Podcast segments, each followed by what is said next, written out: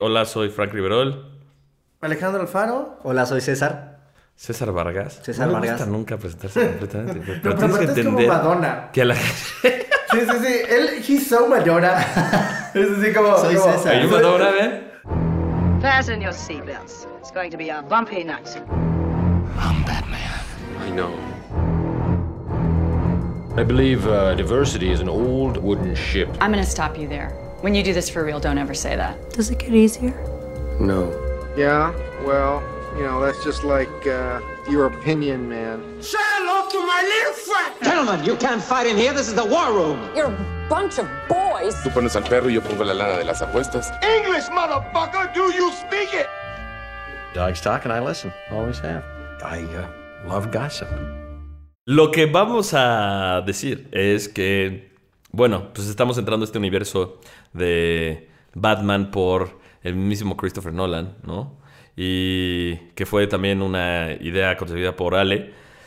¿Puedes, por favor, hablarnos un poco del tributo a, a- a Batman? Eh, bueno, sí, eh, justo estábamos hablando del altar que puso Ale como tributo. Eh, es un aficionado a los coleccionables y pues evidentemente un aficionado a los coleccionables de Batman.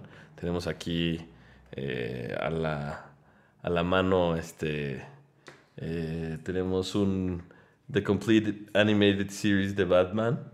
La serie, la obra maestra de, de animación de Batman. Más de una completa. persona, digo, todo el mundo fan de Christopher Nolan, yo fan de Christopher Nolan, fan del Batman de Christopher Nolan, pero mm, creo que creo que todos los fans de Batman Somos fans de esa caricatura. Que esa es la mejor adaptación. Una obra maestra de no solo de Batman, sino de la carica del género de las caricaturas en general. Es una ¿Dices obra- animación? Sí, de la, anima- de la Muy animación. bien, sí. Bien, bien aclarado. Y por supuesto recordarles que eh, lo ideal es que hayan visto todas las películas, porque aquí spoilereamos y pues damos bastantes datos importantes y cool de cualquier película de la que estemos hablando. Que es fácil, ¿no? Es muy probable que todo el mundo haya visto la trilogía de Batman Nolan, ¿no? Sí, ¿no? Sí, digo, son de las... Fíjate que una de las cosas que averigüé es que Batman Begins no es una película como a nivel números, no es una película exitosa. A ver qué número es, siendo concretos. O sea, Batman Begins... O sea, en taquilla te refieres. O sea, hizo, hizo taquilla, pero no taquillazas. tipo, No, de hecho, de hecho. Batman Begins, o sea, The Dark Knight hizo en su primer fin de semana todo lo que no hizo, Batman Begins. Eh, Exacto. Pero porque también era algo completamente nuevo. O sea, Batman Begins inició, o fue, o más bien, digo, perdón la, la- la redundancia, 2005, ¿no? 2005 en un contexto en el que Batman también ya estaba muerto. No, no sé exactamente cuánto tiempo tenía muerto desde la película- las películas de, de Joe Schumacher, ¿no? Que, El desastre es el, que, no, que nadie de- quiere del- del recordar. traje de los nipples. ¿O sí? ¿No? Y pues que bueno, obviamente, obviamente antes traía, traía pues las dos películas de Tim Burton. Eh, Christopher Nolan se convirtió en el primer director en poder lograr hacer una trilogía de Batman. ¿no? no en el primer director en poder hacer una trilogía de un superhéroe, porque ya lo había hecho Sam Raimi con Spider-Man, pero eh, lo hizo con Batman. Y creo que más allá de lo que pensemos de, Sp- de Spider-Man de Sam Raimi, o sea, esto está ejecutado a la perfección. Normalmente tenemos una sección de noticias de cine, del mundo del entretenimiento, o les recomendamos qué ver o qué estamos viendo en tele, cine, lo que sea. Eh, no lo vamos a hacer en esta ocasión, pero queremos como dar un antecedente y una pues, igual y justificación de uno, se cumplió el 15 aniversario de Batman Begins ahora, ¿no? En el 2020, la película salió en el 2005, entonces cumplió 15 años, justo el 15 de junio. Y por otro lado, en el contexto de, pues que viene un nuevo Batman. Y ese nuevo Batman es el mismo Robert Pattinson, actor del que hemos estado hablando mucho en este podcast. Que- Pattinson.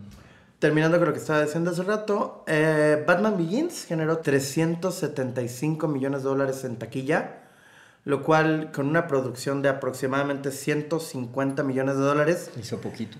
hizo poquito Para o hacer- en una de esas y perdió. Para hacer, para hacer una película de superhéroes, eh, la taquilla que estamos acostumbrados en esta en, eh, a- en Pero estos no años. estabas Pero no estábamos entonces, acostumbrados no, a eso. por eso. Por Ajá, ejemplo. Spider-Man, la trilogía de Spider-Man que fue muy exitosa, fluctuó entre los 600 y 800 millones de dólares. O sea, estos números los inaugura Nolan, los inaugura Batman y los inaugura The Dark Knight. Sí. Que es una película que cierra casi, casi flat en un billón de dólares. Y para ese momento fue como, No mames. Se puede hacer un billón de ¿Se puede dólares hacer un con billón esto? de dólares? Un billón que aquí en México no existe el billón. O sea, el No. billón es otra Mil cosa. millones. Mil millones de dólares fue lo que generó The Dark Knight. Y dato chistoso, The Dark Knight sale el mismo año, sale con meses de diferencia de Iron Man. 2008. Entonces, creo que Nolan y Kevin Feige al mismo tiempo crean lo que va a ser la película de superhéroes. Que tiene estas dos vertientes. O sea, el MCU es chistoso, es como un poco más ligero, bla, bla, Bueno, bla. es Kevin Feige para Iron Man y, y, obviamente John Favreau, ¿no? Sí. Porque aquí, como que en particular, o sea, creo que es un buen dato con, con el cual podemos empezar. Es 100% Nolan. A diferencia de películas de Marvel o de otros superhéroes, es como en colaboración o es un productor ejecutivo con un director o las de Spider-Man que decíamos Sam Raimi que lo hizo bien, pero después entró no sé qué desmadre. Aquí es Nolan creando un universo por completo que tiene su identidad siempre, en todo momento. Mucha libertad creativa le dieron, ¿no? Sí, Se- y, y- y, pues, también fue porque pues, él ya tenía con Warner Brothers una, una muy buena relación. Eh, esto lo, lo, lo llevó y lo detonó. O sea, igual adelantando un, dato también curioso, gracias a... Él aceptó hacer The Dark Knight Rises, la 3, a- o sea, condicionado a que lo dejaran y le financiaran Inception. Entonces dijo, ok, va, hago la 3, que ella lo tenía planeado y pues obviamente es un genio, ¿no? Pero es de, ok, nada más, si sí hago la 3, me dan lana para hacer mi siguiente película que es de los sueños y nadie va a pinches entender. Nadie va a entender porque es el sueño de meterte al sueño del sueño. ¿Ustedes creen mm, que la trilogía funciona como una trilogía? ¿Creen que es una trilogía exitosa, no a nivel económico, sino a nivel emocional, como el viaje de Batman, este viaje de este Batman? Sí, bueno, pido la palabra. Claro, sí, favor, sí, sí, sí, absolutamente, eh, económicamente y en crítica y en... Que este, no económicamente, pero económicamente. Econo- no, en todos los aspectos, económicamente, en crítica especializada y en crítica de, pues, del público, creo que a todo el mundo dejó contento, en lo general. Y sí, sí, sí, eh, o sea, Y sí se entiende, es, es, la primera película es el inicio de Batman, Batman inicia, el segundo es como su caída y el tercero es como un ascenso. Y al final acaba con una bomba atómica ahí extraña. Pero que- finalmente es un desenlace. su ascenso se vuelve gerente regional. CEO. Es coordinador. Mira, contestando a tu pregunta, Le, yo creo ahora, después de hacer este revisit como tal, ok, creo, creo que sí funciona. O sea, creo que sí cumple. No me dejó con la misma sensación de cumplir como antes. ¿Por qué? Porque creo que la 3 fue. Tiene múltiples, muchos más errores que eh, virtudes, por así decirlo. Y sí creo que tiene sus fallas en el arco dramático. Como franquicia completa de contar una historia a través de una sola visión, creo que funciona.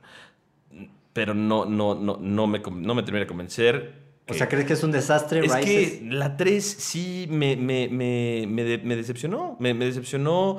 Me, dejó, este, o sea, preguntándome las decisiones de Nolan. O sea, de, de, güey, es, es un director. Este es alguien que trae también ya su, su, su tiempo, ¿no? O sea, 20 años. 20 años y con Memento creo que, o sea, para mí es, es, es, o sea, uno de los, de, los, de los pocos que pueden realmente lograr algo así. Y aquí me, me, me costó mucho ver la tercera, porque además es la más larga y justo el arco, el acting, ah, etcétera. Ya entraremos en eso, pero...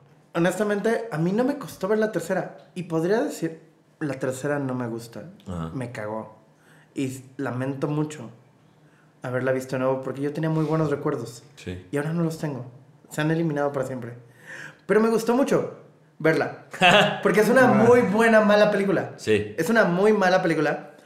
Pero es una muy buena, mala película. Sí. Tom Hardy está haciendo magia. Tom Hardy hace que esa película sea no solo watchable, esa no es una palabra real, sino estoy de acuerdo contigo en todo lo que dijiste y sin embargo creo que Tom Hardy, exclusivamente Tom Hardy, No. Hace Anne- esta Anne película- Hathaway, güey, se la lleva. Y Anne A mí- a Hathaway, mí sí, sí. Anne Hathaway se lleva la peli por múltiples razones.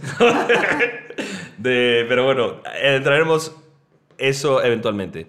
Eh, iniciando con Batman Begins, Batman Inicia, la única película de la trilogía que tiene el nombre de Batman en el nombre, en el título.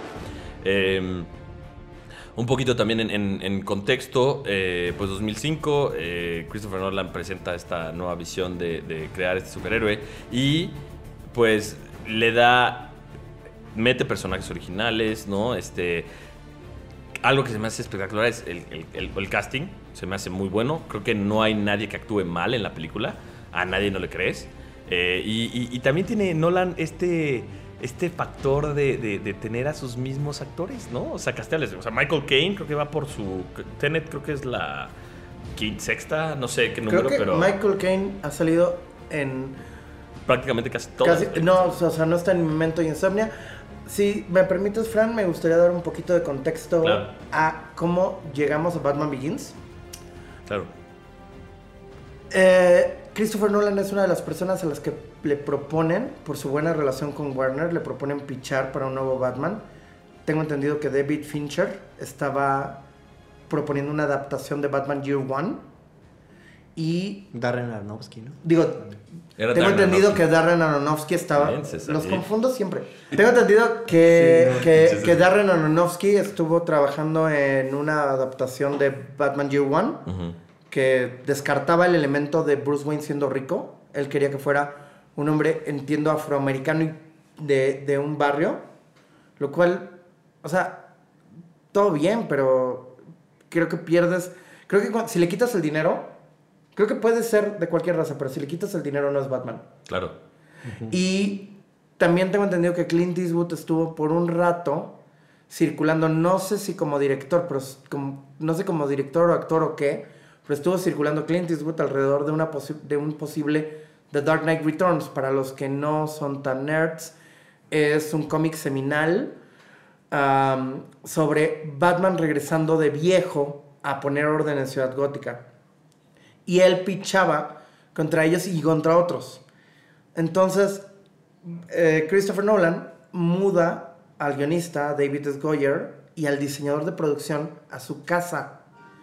Y se iban a un café cerca en Inglaterra y se ponían a platicar sobre lo que iban a hacer y cómo lo iban a hacer. Y están trabajando, me parece que tres meses, en el desarrollo de un pitch. Incluso construyen el Batimóvil, el que, que en esta película nunca le llaman Batimóvil, se llama Tumblr. Y Christopher Nolan es el, es el ganador del pitch. Después de eso, él tiene muchos conflictos para castear a Christian Bale, que era la persona que él quería como Batman. Le piden un, un nombre, alguien como con más nombre. Finalmente termina logrando castear a Christian Bale. Que, perdón que te interrumpa, Ale.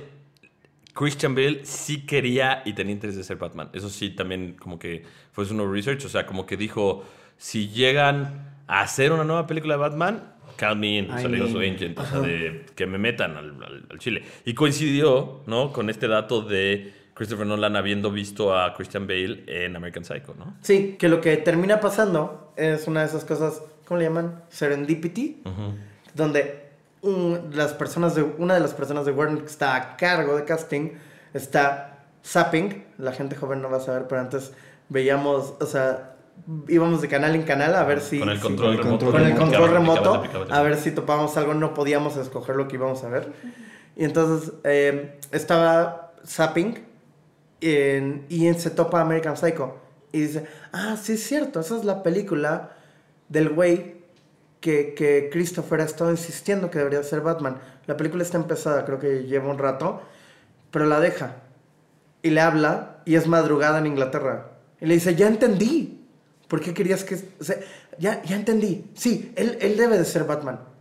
Y ahí es cuando se acaba el conflicto.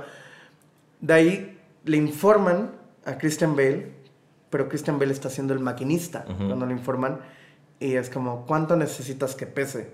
Que justo el maquinista, él estaba prácticamente como un esqueleto, ¿no? O sea, nunca había perdido tanto peso para una película.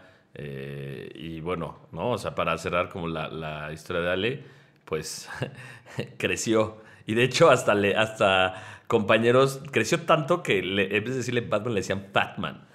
Sí, eso es- es- está increíble porque en los extras de la primera película viene que, que vienen las primeras sesiones de entrenamiento y el entrenador dice como, Como, no, es que el güey está muy fuera de forma. O sea, está gigante y es puro músculo. Sí. Pero no. está definido. ah, No, no es. Sí, o sea. Sí, no se ve fit, ¿no? No O sea, se ve no se ve como, como un pues, Batman que sería como musculoso y ágil. Que al final es raro porque este Batman, si tú ves a Christian Bale sin el traje, se ve muy grande. Pero no sintieron que se veía chiquito siempre. Es que el negro adelgaza, güey. Entonces, así llegamos a Batman Begins. Sí. Y vaya, qué buena película de Batman es Batman Begins. Que, que además también, perdón, tú también habías dicho algo, Ale. eh, realmente la trilogía se iba a llamar The Dark Knight, luego... No, Según tengo entendido, era The Dark Knight Begins, The Dark Knight y The Dark Knight Rises. está muy bien, pero este, pues le dijeron a Nolan, no, brother, tienes que ponerle... Batman. Sí. Ajá, sí, sí, sí. había- O sea, era- algo, ¿no? Pues se tiene que saber. Honestamente, dentro de todo, y si ves las notas de producción, si ves como... La verdad es que Nolan tuvo muy poquitos conflictos a nivel estudio. Totalmente. O sea, tuvo el cast que quería y hizo la película que él quería. Sí, hizo la película que quería y todo, todo. O sea, es, un nuevo mundo de Batman, es también una historia que él concibe, él crea, el, desarrollo del personaje, eh, un villano que solamente igual y fans de cómics y demás conocían y saben, ¿no? Yo, por ejemplo, que no soy tan este, nerd geek de cómics como ustedes, eh, pues yo no sabía de Ra's al Ghul. Y, o sea, y, siendo congruente con, con lo que decía del casting, ¿no? O sea, tienes a pinche Liam Neeson siendo Ra's al güey, ¿no? Bueno, que en su momento, en un principio, no, no sabes que es Ra's al es, es este, este otro personaje, pero pues, es su mentor el que lo entrena. Eh, Christian Bale funciona desde el minuto uno. Eh, un dato como curioso que, que- puedo darles es eh, Christopher Nolan definió cada una de sus tres películas con una sola palabra, ¿no? Entonces, la primera fue miedo, fear, ¿no? O sea, para Batman Begins es miedo, para The Dark Knight es caos, ¿no? Y para The Dark Knight Rises es pain, es dolor. Y creo que pues, está súper bien representado. Y en esta Batman Begins es, eh, pues, el origen, ¿no? O sea, es... es, es ¿Dirías que es el beginning? El, el beginning. El beginning. El, el Inception, ¿no? De, de- de Batman. O sea, o el Inception de Christopher Nolan, la mente de Christopher Nolan de lo que es Batman. Creo que estilísticamente, Christopher Nolan es uno de los directores que más claro tiene su forma. Claro.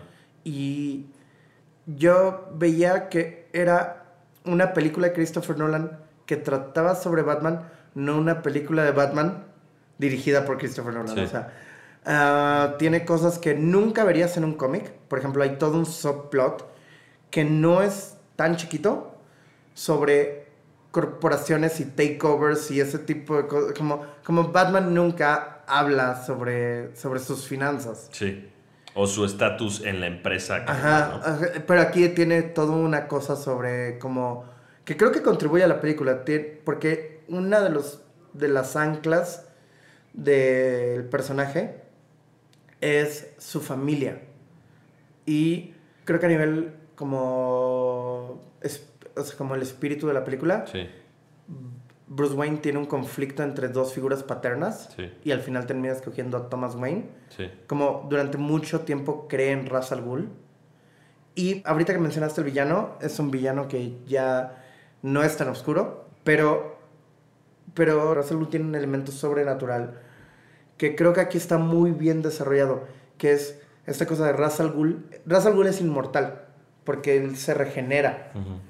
Y lo que hace Nolan es que dice, cuando un Ra's al Ghul se muere, sale otro. Y, y Ra's al Ghul es eterno porque, porque Ra's al Ghul se vuelve como una especie de título. ¿Y qué onda con Scarecrow?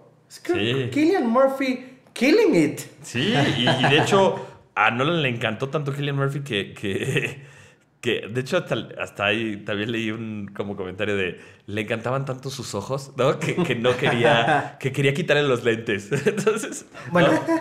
cuando se quita los lentes con Carmen Falcón Ajá, ajá. y que dice, ¿quiere ver mi máscara? Es como, fuck, no quiero ver tu máscara. no Cancel that shit. Está súper bien ejecutado también. Sí, o sea, el, sí. el- el Scarecrow. Y de hecho, creo que Killian Murphy. No, este mismo, perdón, eh, Nolan no quería que Scarecrow usara una máscara. Y David S. Goyer lo convenció, le dijo: Debe, debe aparecer la máscara. máscara, ¿no? ¿no? No, y la máscara juega un papel Excelente. Sí, sí, excelente, sí, sí, sí. Algo que me encantó, mm, tenía muchísimo tiempo, creo que Batman Begins es la película que menos he visto de esta trilogía. Y algo que me pareció fantástico fue el humor. Sí. Está muy llena de, de- de- de- de chistes. Sí, de detallitos. Y que también es, es constante y es congruente en el transcurso de la trilogía. O sea, en el segundo. En la segunda peli, pues tenemos a The Joker, que está, o sea, está repleto y que se avienta sus ironías y sarcasmos. Y eh, pues en la 3 está un poquito menos mejor ejecutada, pero, pero está este detalle. Y es mucho también del screenwriting que hace Nolan con, eh, David con su hermano Jonathan Nolan ya a partir de la segunda y la tercera, ¿no? Entonces, Jonathan Nolan de Westworld. Esa Exacto. es como su cosa. más, más, Más representativa. famosa, sí. Está padre que, que- que- que pueda tener como su propia obra de identidad. Pero bueno, eh, volviendo un poquito a Batman Begins, pues la historia es justo el origen de Batman, ¿no? Cómo se entrena con... eh, ¿Cuál es el nombre de, de- de este Li- Liam Neeson antes de ser Ra's al Ghul? Henry Ducart. Henry Ducard, ¿no? Henry Ducard, aparte. Henry, Hen- Henry Ducart es un villano interesante dentro del canon de Batman porque es un villano, él es un ladrón y él critica mucho a Batman de- dentro de los cómics porque él le llama, eh, supongo que hoy en día le podríamos decir el superhéroe del 1%, el superhéroe del 1%, y dice como, güey, tú te dedicas a golpear gente pobre que roba por, por necesidad, pero ¿por qué nunca haces nada sobre... O sea, ¿por qué nunca haces nada sobre los verdaderos ladrones? ¿Por qué nunca vas por los banqueros? ¿Por qué nunca... O sea, ¿por qué no defiendes esa ciudad gótica de los que realmente... Y Henry Ducart es una figura que tiene muchísimo tiempo sin, ex- sin estar presente ni nada. Me parece que Batman Begins mató a Henry Ducart. Ok, sí. Pero, pero es una figura dentro del canon que sí existía y, y- y representaba este, esta especie de villano que le, que le ponía una conciencia a Batman. Es algo que creo que también permea dentro de la trilogía. Se ve que Christopher Nolan tiene, tiene dudas sobre, sobre la cantidad de dinero que tiene Batman y cómo lo usa. Y ahora que decías del, de lo que hace Nolan, ¿no? Y de cómo mató a Henry Ducard y lo convirtió en Ra's al Ghul, y es algo que está haciendo él, ¿no? O sea, creando su propia historia, contándola. Claro. Eh, también es congruente y constante con su cinematógrafo, su cinefotógrafo, eh, Wally Pfister, que es un cuate con el que había trabajado él pues, desde Memento, Insomnia, etc. Eh, son grandes colaboradores. Y si te fijas en el estilo de la primera a comparación de la 2 y la 3, en el tema de las peleas, la cámara está muchísimo más shaky. O sea, tiembla muchísimo más en la primera y, y en cómo se ejecuta. Y en la segunda y la tercera ya está como muchísimo más cuidado, Sí, sí, sí. casi casi planteando en, tru- en tripié. Más Y- refinado. Y, es, es como un detalle particular de Hay la- de como la foto. hay una razón para eso, lo, lo vi en- dentro de como el research que hice. Nolan o sea, Nolan en- Batman en la primera es un un elemento de miedo. Ujú, Entonces no quería Nolan que nunca lo pudieras ver. Sí, La primera pelea de Batman en Batman Begins me parece la mejor pelea de Batman. Sí. Porque nunca ves a Batman. Es solamente esta cosa que, que está en los muelles. Ajá. Y la voz, ¿no? También es un Ajá. momento Sí, constante sí, de... eh, Este Christian Bale se madreó la, la garganta creo que tres veces. Hablar Pero así. sí, sí, swear to me, ¿no? Entonces... eh, y fue una idea de él, de, de Christian Bale, el hacer la voz así y, fue como una propuesta de yo quiero que se sienta un Batman muchísimo más tenebroso y como un monstruo que no le había hecho nada y cuando lo hizo a Nolan le encantó y dijo, güey, va, que se quede así, que se haga. Yo, yo tenía la idea de que la voz de Batman, sobre todo en la primera, era como una mala elección. Y ahorita que la vi de nuevo dije, no, es una cosa que funciona muy bien. Me gusta que Batman tenga otra voz. Sí, ya, Tiene- ya no te imaginas a Batman hablando con voz de Christian Bale. Ajá, ti- tiene todas- Normal. Sí, tiene Bueno, que además la voz de Christian Bale normal ni siquiera es su voz normal porque el güey es de, de Gales y, y es británico y, y este acento gringo le sale súper, súper bien. Es, es extraordinario Christian Bale como Sí. actor normal, o sea, en general. Entonces también fue de las mejores selecciones. Creo que Batman Begins me encanta porque se toma el tiempo de crear a Batman. Sí. Dentro de una película de Batman, una película que dura 2 horas 10 minutos, Sí. Batman no sale antes de la primera hora. Si tú recuerdas la película anterior de Batman, la película anterior de la primera serie de Batman, la de Tim Burton, Batman salía antes que Bruce Wayne. Ahora, yo sí tengo que decir cómo me estresa y no a un grado de que me, me, me- me conflictúe tanto, pero, brother, ¿quién le pinta los ojos a Batman? ¿Quién? O sea, se agarra y se pone su sombra, cabrón. Sí, güey. O sea, y lo veo desde. Y eso lo pensaba desde la película de Tim Burton, ¿sabes? Porque de repente resulta y tienes a, a- a Michael Keaton y que él sí se quita la máscara y lo ves así. Y ya no tiene y nada, Ya no, ¿no? tiene, ya no tiene los, los, los ojos este, chapeaditos Es que o, raro, maquillados. güey. Y mínimo, yo, o sea, si eres realistas, si le das a quitar la máscara, pues que salga así, ¿no? Con, Con, con los, así maquillados. como osito panda, ¿no? Exacto, Así. güey. Con, este, el smokey eye. ¿No? Y, y digo, no sale, nadie lo hace, no importa, pero. O al menos como intentar contextualizar Es para que la se vea máscara bien, ¿no? tenía Sería, se vería malísimo con los ojotes así. Ahorita color que- carne, Exacto, güey. Color carne, güey. Ajá. Ahorita que, que, que César dijo lo de Smokey Eye, me imaginé perfecto viendo los tutoriales en YouTube. How to do a perfect. Lo dije yo, güey. Lo- lo Perdón. dijo Fran. Yo no dije Pero nada porque para que- hacía, yo hice muchos videos de, chiste. de tutoriales Sí, de make-up. Sí, o sea, tutoriales de make-up. Ah, Así, ah, la batiseñal y en chinga así se empieza a maquillar. Los de Pattinson, ¿cómo son? Ahora que están Tiene- saliendo el- los teasers, ¿cómo va a ser? ¿También trae el maquillaje negro? Las fotos que han sacado no se ven sus ojos porque la, la Hace sombra, máscara ¿verdad? tiene, no, la máscara tiene unos, una, Una especie de lentes. una especie de lentes. Bueno, independientemente de eso, eh, creo que fuera de ese detalle, funciona todo lo demás. Bueno, para Los cerrar un poquito la primera. están increíbles. Sí, La primera funciona muy bien. Muy bien. Se da el tiempo de construir a, a Batman. Ajá. Yo hago una superposición entre Batman de Tim Burton y Batman Begins. Y me parece que Batman de Tim Burton es una película muy exitosa en sus propios términos.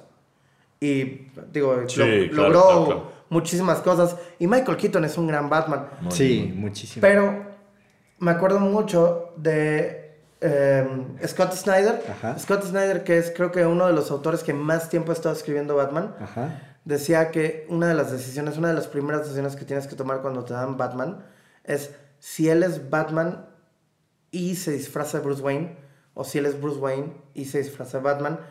Y yo creo que en ese sentido Batman de Tim Burton y Batman Begins de Christopher Nolan son dos películas que, no que son completamente opuestas, completamente distintas, porque Tim Burton considera que el murciélago es más interesante, pero Christopher Nolan considera que Bruce, que Bruce Wayne es más interesante. Entonces centra la película alrededor de Bruce Wayne y eso está increíble porque le da una visión completamente distinta. Claro. Nunca habíamos visto Mucho más humana. mucho más humana. Bruce Wayne es un personaje que tiene todos estos conflictos, todos estos traumas, todos estos dolores, que es tal cual, tomado por un grupo terrorista y entrenado para, para destruir y que se enfrenta a, a ellos de forma completamente ilógica. El tercer acto se cae, para mi gusto el tercer acto se cae por completo. Tienen una máquina que hace, que, que- que tiene una máquina de microondas que evapora el agua, es como... O sea, hay muchísimas aguas. o sea, y, y- y- y luego Batman dice, no, tengo que salvarte. Y es como, perdón, eso es un crimen. Se llama homicidio por omisión. Tal cual, es un tipo de homicidio. Sí. Sí, y, esa particularidad de que se caiga el tercer acto, la verdad es el reflejo, en la que ahora que lo estás comentando, Ale, estoy pensando, es, es también congruente, pero el reflejo de su trilogía. Es como si fueran tres actos completos en la trilogía, las tres películas, y en el tercer acto, la trilogía completa se cae, ¿no? O sea, se cayó, y aquí en la primera, sí, se cae, porque además son muchas incongruencias, inconsistencias, y ahora que estás mencionando justo de Begins, pues sí, también es como de, eh, no, toda el agua está contaminada, entonces, este, igual y vamos a dañar a la gente porque se evapore, pero... Yo aquí tengo una eh, duda. ¿Nadie en los, en los Narrows hizo una sopa? No, o sea, no pusieron a hervir agua. O como, sea- como, pone, ponga a hervir agua.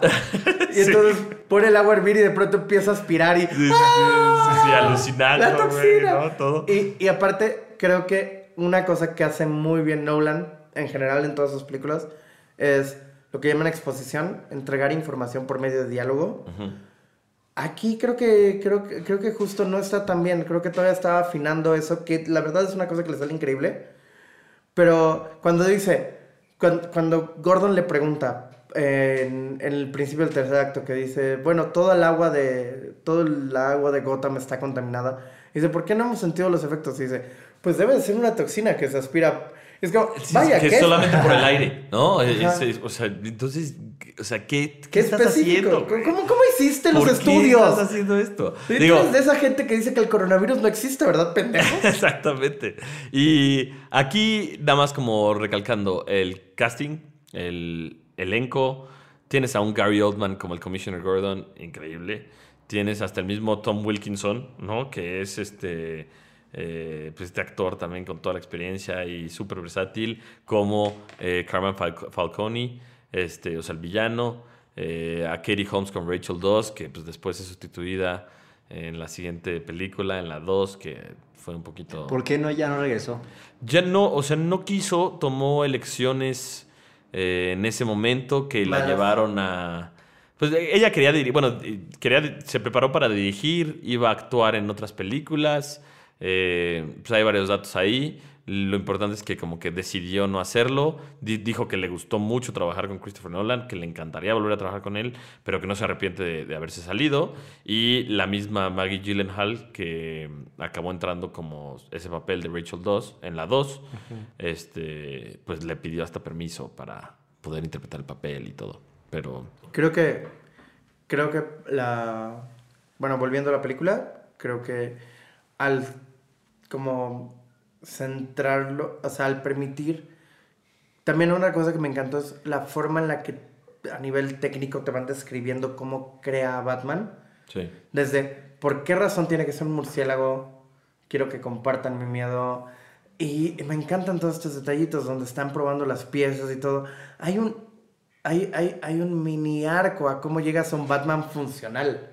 Y el güey va constantemente. Hay un personaje que se llama Lucius Fox, Morgan interpretado por Freeman. Morgan Freeman, Uf, sí. que es su asesor técnico Sí. y constantemente está yendo y pidiéndole cosas, pero aparte ves por qué las necesita. Sí. O sea, el güey brinca y se golpea y entonces dice, ¿sabes qué? Cuando esté cayendo necesito algo que aminore el- la, La la velocidad caída. de la caída. Entonces va y pide la capa. O sea, todo esto, todo lo que presenta es súper ficticio, es Sí. completamente ficticio y todo es irreal. Pero funciona muy bien. Pero le- el hecho de cómo te lo va presentando en pasos haces que crea que, que, que, que creas que este Batman, o sea, este Batman es igual de fantasioso que el de Burton, pero el cómo lo presenta hace que creas que este es un Batman que podría existir. Exacto, que sea más realista, ¿no? Ajá. Y eso creo que es el mayor acierto de esta primera película. Eh, algo, César, que quieras comentar de esta que creo que no fue la más fuerte para ti. No. Sí. No quiere decir nada más. más bien ya quiere que ¿Te gustó Batman Begins? Sí, sí, sí. Ah. Siguiente. A César no le gustó Batman Begins. Yo para terminar, eh, creo que, aunque mencioné que el tercer acto me parece muy Flojo. muy flojo. Eh, no es el peor tercer acto de esta trilogía. Aunque mencioné que me encanta toda la participación de Alfred. Y Alfred tiene una participación central al inicio del tercer acto, cuando llega a la casa, cuando lo rescata, cuando le recuerda la frase de su papá. Básicamente la, es, es, es lo que decía de que se está peleando entre figuras paternas y al final es, y al final es como escoge a Alfred, que es la personificación de Thomas Wayne. Es, es este momento donde logra separar lo que quiero hacer ya no es una simple venganza, quiero ser una fuerza para el bien. Claro. Y esto es una cosa que nos va a conectar con la siguiente película. Cuando termina Batman Begins, en lo que pudo, en lo que hoy en día hubiera sido una escena post créditos, después, o sea, Ujú, sí. Sí, sí, sí. O sea, la película termina con una escena que hoy en día hubieran puesto después de créditos donde ya eh, Gordon ya tiene la batiseñal, lo llama y entonces habla Dice, sobre Hay un problema. habla sobre un tema que es escalation. Ujú. Como tú empiezas a vestirte así, la gente van a empezar a salir villanos así. Y entonces le da una carta, le dice, deja su carta de presentación y es un Joker del Ujú. juego. Y tú sabes, como... Un oh, comodín. Un comodín, Un comodín. desde un comodín. Y entonces Batman dice, I'll look into it, voy a checarlo. ¿Y sabes qué? Algo que vimos en la segunda película, el güey no lo checa. No, exacto, güey. No, No, checa nada. no, Y no, está- avionazo. está- hay un punto donde está haciendo las suyas el guasón y le dice eh, atrapar a un ladrón o salvar a toda la gente. Brother, atrapa a ese pinche ladrón, güey. ¿No? Sí. Y como decías, Ale, nada más, igual yo también para como terminar, o perdón, nada más regresar tantito, Alfred Michael Caine es la mayor constante de él. ¿no? Es El mejor su- Alfred. el mejor Alfred, que además también es el mejor Quisiera Alfred. ¿no? Alfred que, que- así, que ha tenido Batman un papá. en sus adaptaciones. Y el, la figura más constante y el, el que más lo centra y el que más está ahí aconsejándolo. El, el Michael Caine es increíble. Hay, hay una película que quiero recomendar. Sí, bueno, son varias películas. Es una serie de películas. Se llaman The Trip. Eh, son una serie de películas donde un grupo de como comentaristas de tele, comediantes, slash comediantes, eh, hacen diferentes viajes por Europa. Y es The Trip Spain, The Trip uh, Greece. La primera se llama, la, la primera que es la más chistosa para mi gusto, es The Trip en Inglaterra. Y esa solo se llama The Trip. Y ahí hacen una imitación de... de ahí, ahí hacen una imitación muy buena de Michael Caine. Justo el Michael Caine de Batman. Y esta voz gangosa que tiene de... Ajá. Sí, Ajá. sí, sí, sí. Entonces, All right, cha, cha, Sí, cha, sí puede- sí. sí, sí, sí. Y él escogió esta voz, ¿no? En base a eso, sí, creo. sí, sí, sí. Entonces, um, ¿les gustó The Dark Knight? Claro. ¿A quién no le gusta Dark Knight? ¿A quién no le gusta Ale? ¿A quién no le gusta? ¿A quién no le gusta? Ale, dinos a quién no le gusta. A Alex, seguro. No, a mí me encantó. Ah, bueno. Es la mejor de las Vaya. tres. O sea, es... Bueno, igual y habría algunos que podrían decir que la 1 es mejor por ser el inicio, pero... O que la, o que la 3 también. No, no. Sí, Rises, sí, que sí, Rises. sí, hay gente, Sí, sí, Sí, hay sí, gente sí, que le gusta Que mucho Rises. que le gusta mucho. Rises. Tom Hardy y, y- Pero... Tom, sí, Tom la Hardy dos creo que no es ha la visto mejor. Rises. O sea, a mí me dolió, te digo, que ya no saliera Katie Holmes como Rachel. Honestamente, sí creo que la película mejora al no tener a Katie Holmes porque Maggie Gyllenhaal sí es mejor actriz. Es mejor Sí, es mejor actriz. Y este momento en el que se muere, güey, Maggie Gyllenhaal lo vende increíble. No, lo, vende todo muy bien. O sea, ¿Qué- no, quiero- en temas de actuación. O sea, a mí, más que. No, no importaba si fuera o no. O sea, a mí no me gusta cuando eso pasa. Cuando tienen que recastear a alguien. Cuando ya me compré la idea de una persona siendo un personaje, Sí, es lo ha hecho bien o mal. Y me meten a otro siendo el mismo y que me la tengo que creer. Pero lo hace bien, lo hace la verdad bastante bien. De hecho, el mismo Christopher Nolan dijo: Fui absolutamente bendecido por tener a Maggie Gyllenhaal que aceptara, ¿no? Eh, y pues por supuesto Heath Ledger es quien se lleva toda la película, ¿no? Toda la película. Yo creo que la película bien podría llamarse The Joker Begins. y No, no, no, no, no, no, no, no. The Joker Begins es la película de Joker de Joaquín Phoenix. Ah, ¡pum! Pero Es bueno, cierto. sigue. es no, cierto. porque es de Joker Begins y Joker.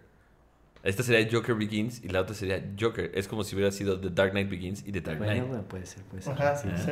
Sí, sí, sí. Ah, Y solo nos falta The, the Joker Rises. es Joker The Rises. Joker Rises. sí. The Fire puede seguir siendo- Rises. puede Eh, siendo- vamos a imitar mucho. Bueno, yo voy a invitar, imitar mucho a Tom Hardy durante este podcast.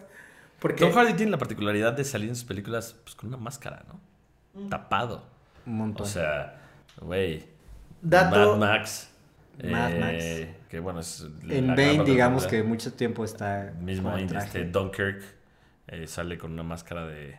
Es chistoso que mencionaras a Dunkirk porque me acuerdo que Christopher Nolan le preguntaron que, por qué le había tapado la cara a Tom Hardy y dijo que Tom Hardy había actuado increíble en Inception, que le había fascinado y dijo en Batman en The Dark Knight Rises le tapé la cara y actuó increíble de nuevo Y entonces tenía esta duda de, ¿qué tan bien puede actuar si le cubro toda la cara?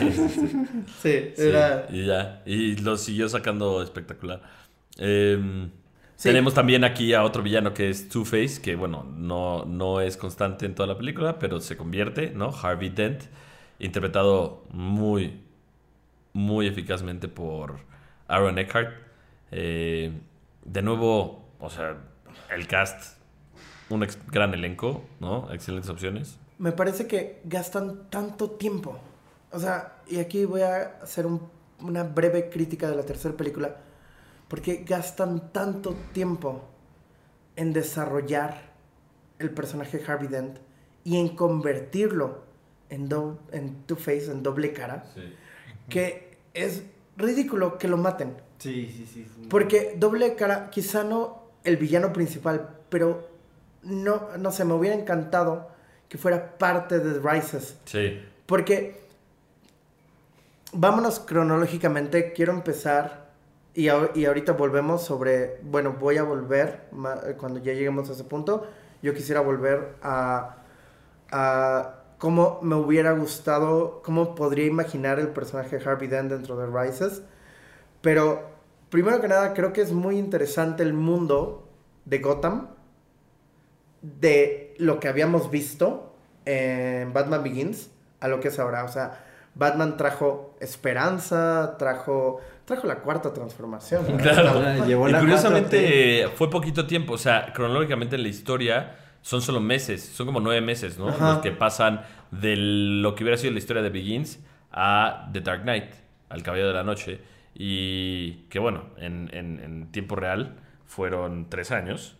Pero en la historia nueve meses, más o menos, en donde como decías tú, Ale, este, le están diciendo eh, desde el anterior, oye, este cuate Ajá, es un maleante, calling card, es este el guasón, Es el guasón. eh, Dios mío, ¿qué está pasando? Y le vale madres. Y dice, ah, sí, ok. Y como dice Ale, no hizo nada, No ¿no? Hasta que ya madres. te dabas cuenta de que es un super gángster posicionado que, ah, wow, es que de No, verdad que Heath incluso el sí güey se no quiere, no quiere ser gángster. El güey dice que esos gángsters son aburridos. Que, Sí. que el, el- el güey quiere Él no quiere dinero. bailar a la luz de la luna con Batman. Él, él- él- él- él está fascinado de la idea de que exista Batman y le dice, tú entendiste. You complete me. Sí, o sea, es, es- es esta, es esta cosa. Why so serious? Sí te salió, sí te salió. Sí, Lo no. más convincente hasta ahora. Aquí- entonces, llega el Joker y creo Hasta que, ahora. creo que ahí es una cosa donde funcionan las tres. Donde el tema de escalada, Batman siempre se enfrenta a una cosa que... Porque la mafia no es un villano digno de Batman en, en esta saga. O sea, Carmine Falcone lo eliminan dentro de, de, de y ahora es Batman Begins. Salvatore Moroni, ¿no? Y ahora es Salvatore Moreno. Que no pueden hacer nada, dicen. Está, Batman nos ha cortado Sí. lo- lo- los medios para actuar. Entonces tenemos esta cosa donde, donde el, el- el- el alcalde, que digo, el alcalde no tiene ninguna jurisdicción sobre Batman, pero el alcalde está feliz, o sea, todo el mundo está como celebrando y dentro de esto llega esta gente del caos y es presentado de una forma tan épica. Me acuerdo que Christopher Nolan filmó el, el 30% de la película en IMAX y en varios Blu-rays, no en todos y en ningún DVD, pero hace el cambio de formato la, la pantalla. O sea, tú estás viendo 16.9 Ujú. y luego cambia a 2 a 1, te, llena el, te, te- te llena el cuadro. Entonces puedes ver qué es lo que filmó con IMAX. Y todo, el- todo, todo, el, el- todo el prólogo, que es la presentación del Joker, eh, lo, lo, filma, lo filma en IMAX. Las notas de producción tal cual dicen que fue un pedo porque todo el diálogo tuvieron que hacerlo de nuevo porque no había... Porque la, la cámara de IMAX era súper ruidosa, entonces ningún diálogo servía. Porque es muy.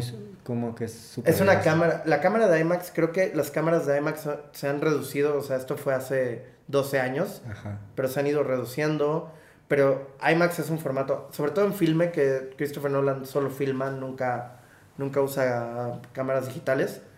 Es, es un formato muy grande, 70 milímetros es un cachote de filme. Es, o sea, si tú has visto, si tú has visto un strip de cámara de fotos del rollo, Sí, sí, sí. eso es 35, Ajá, es 35. imagínate el doble. Es- y, y es una cámara aparte que tiene toda esta cosa para sensibilidad de luz. Tú la ves en las fotos de producción, es una cámara enorme y cuando hacían estas cosas tenían que grabar de nuevo todo el diálogo Sí. eh, después en postproducción porque la cámara suena Como un bochito. Como un bochito. Tiene un motor enorme.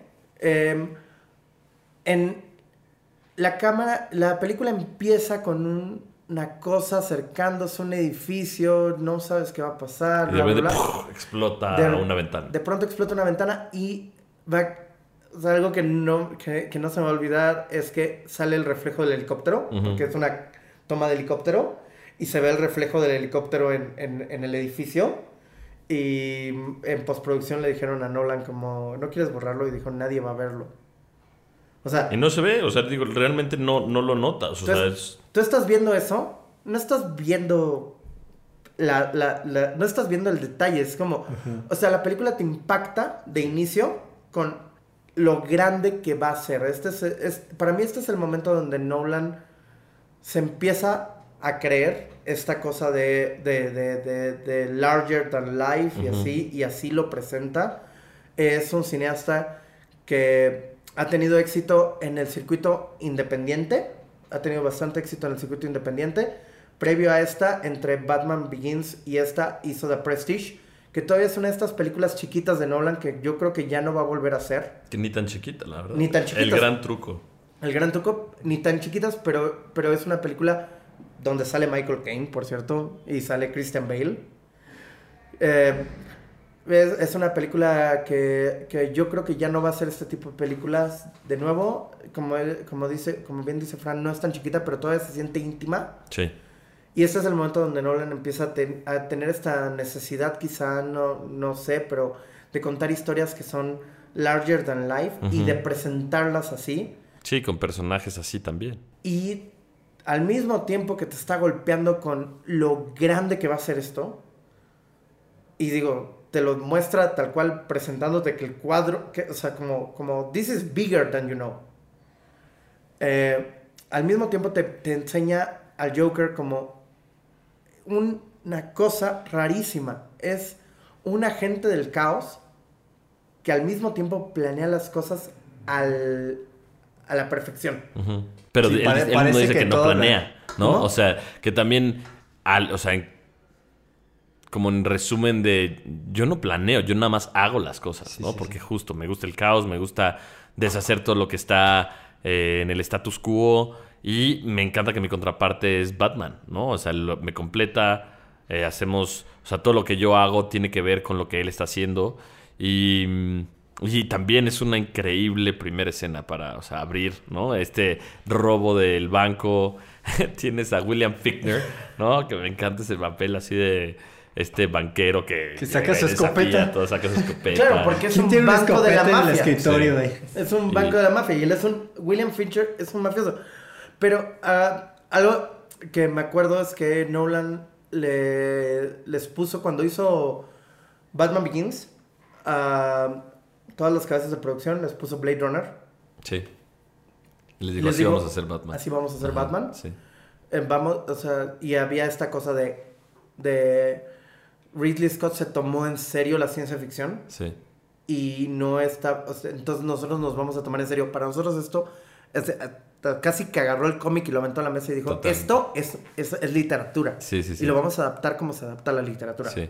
Y que además es, es para él trabajar con la misma gente. O sea, ¿no? En, en- en- en uno de los elementos de aquí del altar que, que Ale nos armó con respecto a Batman, hay una carta que Christopher Nolan le escribe a quien haya comprado su, su Dark Knight Trilogy. Special Edition All the Way. Y es de. O sea, para mí fue. Es, es- es una creación y la creación de estas tres películas es algo súper allegado a mi corazón y el de todos los colaboradores, ¿no? Entonces, está muy, también muy padre que sea el mismo fotógrafo, que sea eh, el mismo production design, que sea el mismo editor, que, La o sea, música. realmente tienes, tienes todos los elementos que, o sea, funciona una vez y pues que funcione ¿No sintieron más, ¿no?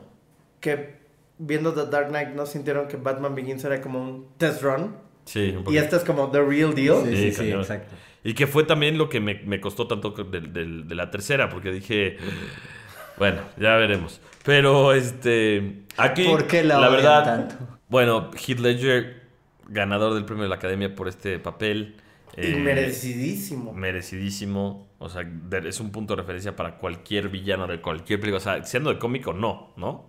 Y, y una interpretación también que, que le, que le llevó muchísimos meses eh, de también poder amaestrar esta voz, eh, este tono que tenía. eh, meses pasó justo este, tratando de, encontrarlo. Eh, igual, eh, por ejemplo, como el research, ¿no? O sea, independientemente de que sea una película de cómics, por ejemplo, este Aaron Eckhart pasó también tiempo investigando los síntomas psicológicos o lo que le pasaba en la mente a la gente que se quemaba. Y por eso reaccionaba así, por eso gritaba y porque dice que tienes como estos impulsos, o sea, cuando- porque no te das cuenta y Y pasa esto. ¿no? algo increíble es que Nolan escuchó mucho a, a sus actores. O sea, em, durante el proceso de escritura, eh, él sabía que Heath Ledger estaba haciendo esta investigación, él sabía que Aaron Eckhart estaba haciendo esta investigación, y también le marcaba a Christian Bailey y le preguntaba, ¿tú cómo sientes ¿Tú a qué Batman?" pedo? No, no. ¿Tú qué pex? No, tú qué, como, como, o sea, sí, o sea, tú qué pex, pero en el sentido de... What no, no, fish? no, tú qué pex. En el sentido de, eh, para, en, en el sentido de, what fish? Les decía, you what fish. you want fart. You want fart. ¿Tú qué, tú qué pex? Heath Ledger. No, le, le, le, le preguntaba como, o sea, creo que le decía algo así como, tú, tú, tú ubicas a Bruce mejor que yo. Tú eres Bruce, entonces... Sí. Entonces hubo una, hubo una cercanía donde el güey respetaba muchísimo el proceso que ellos estaban desarrollando. Y, y está increíble porque, por ejemplo, es- es- esto es como completamente random, pero estaba leyendo el otro día que Robocop, el actor que interpretó a Robocop, A Peter Murphy. Weller, a a Eh, en, Murphy, la- en las películas originales, en las originales. Él, él, él pasó mucho tiempo con un terapeuta y así, como desarrollando un sistema en el que Robocop iba a caminar. Pero no le dijo a nadie. Nadie. Y cuando llegó al set, el traje era súper pesado. Y, la y, y cómo camina Robocop Sí, es, por- es, es únicamente porque el traje solo le permite caminar así. Y el güey sí decía como, no mames, Todo, todo un el chingo de research, dinero". claro. Todo mi trabajo para nada. Che mierda. No voy a poder caminar como quería caminar. En terapia. Creo que, creo que este es un gran, eh, un gran villano para este momento. Porque si hubiera sido Joker el villano, todo el mundo tenía esta idea de Jack Nicholson. Jack Nicholson lo hace increíble. Jack Nicholson es un gran Joker. Que se sintió ofendido de que no lo consultaron. Yo vi una declaración de Jack Nicholson que dijo, si de algo me sentí ofendido fue que no me preguntaron a mí cómo hacer ese papel, refiriéndose a Heath Ledger. Y algo famoso es que... Que dice, Jack Nicholson decía, si alguien sabe cómo hacer ese papel soy yo. Sí. Pero no había necesidad de... No, no, Claro no, claro, no, se No, trata no, no, no. De, de reinventar Y además, el personaje, imagínate, de o sea, sí, nosotros en lo que trabajamos y que pues hacemos, tratamos de hacer arte, ¿no? Y hacemos arte en lo que podemos y, y trabajamos en, en la industria y eh, diseño, videos, este, eh, eh, a lo que sea que nos dediquemos.